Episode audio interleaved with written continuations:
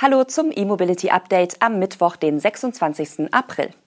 Die Sendung wird Ihnen präsentiert von Manikes, Ihrem Partner für intelligente E-Mobility Ladelösungen. Die folgenden News und Highlights der Elektromobilität haben wir heute für Sie im Programm. Maxus zeigt dritten E-Transporter, Produktion des BMW iX2 startet noch 2023, Microlino in Deutschland erhältlich, Siemens eröffnet US-Werk für AC-Ladegeräte und Randstadt steigt auf E-Dienstwagen um. Maxus hat seinen dritten Elektrotransporter vorgestellt und gleichzeitig noch ein viertes Modell angekündigt. Die Nutzfahrzeugmarke gehört zum chinesischen Hersteller SAIC. Als Vertreter der 3,5 Tonnen Klasse soll sich der neue eDeliver 7 genau zwischen den beiden bekannten Modellen eDeliver 3 und eDeliver 9 einreihen. In der Standardversion ist der neue E-Transporter genau 5 Meter lang. Er bietet knapp 6 Kubikmeter Laderaum und kann immerhin 1,2 Tonnen Nutzlast transportieren. Die größte Variante ist 37 cm länger und verfügt über einen höheren Laderaum, womit das Volumen auf fast 9 Kubikmeter steigt. Da diese Variante aber auch eine etwas größere Batterie hat, sinkt die Nutzlast auf nur noch rund eine Tonne. Die große Batterie kommt auf 88 Kilowattstunden, die kleinere auf immerhin noch 77. In beiden Fällen sollen so bis zu 315 Kilometer an Reichweite möglich sein. Der Antrieb stammt aus dem bekannten eDeliver 9. Er leistet also 150 Kilowatt, was für den Lieferwagen mehr als ausreichen sollte. Die Preise hat Maxus noch nicht mitgeteilt. Das soll erst im Juni erfolgen und auch vorerst nur in Großbritannien. Ein Start in Deutschland ist später aber wahrscheinlich. Zu dem vierten Elektrolieferwagen von Maxus ist noch nicht viel bekannt. Ein britischer Manager des Unternehmens soll die Premiere des Modells namens eDeliver 5 in den nächsten 18 Monaten in Aussicht gestellt haben. Dieser Transporter soll wenig überraschend zwischen dem 5 Meter langen eDeliver 7 und dem Elektrokastenwagen eDeliver 3 platziert werden. BMW wird noch in diesem Jahr mit dem iX2 ein weiteres Elektroauto vorstellen. Enthüllt haben die Münchner das neue Auto noch nicht. Aber es wurde nun in einer Mitteilung bestätigt, dass der neue iX2 ab Ende des Jahres im BMW-Werk Regensburg vom Band laufen soll. Viele Details zu dem Auto gibt es also noch nicht.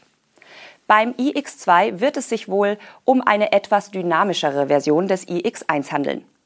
Unter der etwas coupéhafteren Karosserie des iX2 dürfte jedoch die gleiche Technik stecken.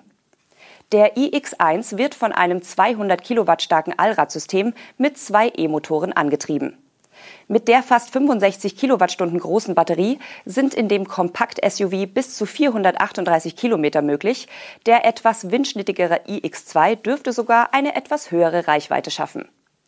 Für das dritte Elektromodell im Bunde, dem Mini Countryman, ist auch eine 140 Kilowatt starke Version mit Frontantrieb angekündigt. Bei BMW gibt es diesen Antrieb bisher nicht. Da für die Fertigung des iX2 in Regensburg noch einige Umbauarbeiten nötig sind, investiert BMW übrigens noch in diesem Jahr 350 Millionen Euro und stellt rund 500 Mitarbeiterinnen und Mitarbeiter fest ein.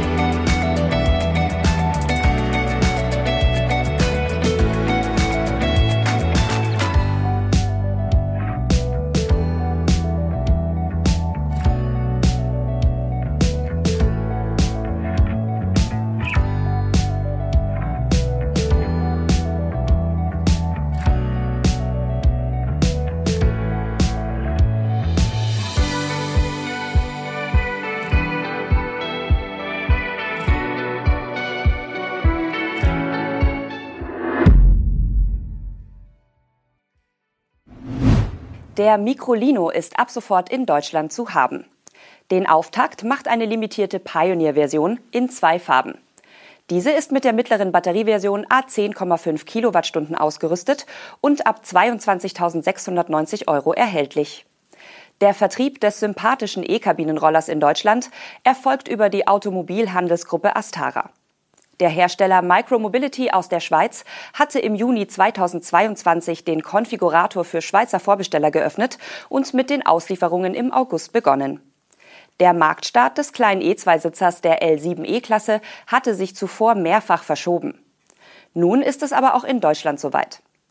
Die Exemplare der auf 999 Fahrzeuge limitierten Pioneer-Version sind ab sofort lieferbar, wie es auf der Webseite des Schweizer Unternehmens heißt. Die frei konfigurierbaren Microlinos sollen ebenfalls bald folgen. Zunächst kommen die Fahrzeuge der höherklassigen Editionen und die Basisedition gibt's ab dem ersten Quartal 2024. Bleiben wir also bei der Pioneer Edition. Sie wird wie alle Microlinos von einem 12,5 kW starken E-Motor angetrieben. Die Batterie kommt auf 10,5 Kilowattstunden, was eine Reichweite von bis zu 177 Kilometern ermöglichen soll. Ab Werk erhalten Fahrzeuge dieser Edition einen 2,6 kW Onboard Charger.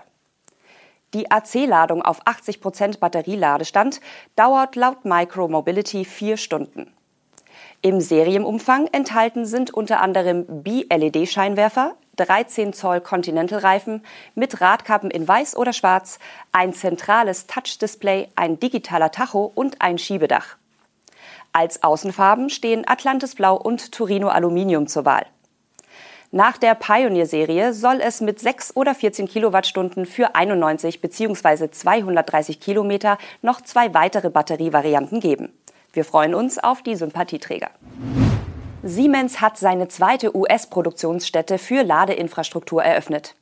Dort sollen bis zu 100 Mitarbeiterinnen und Mitarbeiter arbeiten. Das im Dezember angekündigte Werk im Bundesstaat Texas stellt künftig die für den US-Markt entwickelten AC-Lader vom Typ VersiCharge Blue her. Die Siemens VersiCharge Blue soll Buy America konform sein und kann somit auch für geförderte Ladeinfrastrukturprojekte eingesetzt werden. Dafür wurde auch eine regionale Lieferkette für die Komponenten aufgebaut. Das Gerät arbeitet mit 240 Volt und ermöglicht je nach Version das einphasige Laden mit 48 oder 80 Ampere, womit sich Ladeleistungen von 11,5 und 19,5 kW ergeben. Angekündigt wurde die Investition in ein US-Werk für AC-Ladegeräte bereits im Sommer 2021. Seinerzeit begründet wurde die Entscheidung mit dem Infrastrukturplan von US-Präsident Joe Biden und den darin vorgesehenen Milliardeninvestitionen in die Elektromobilität und die Ladenetze.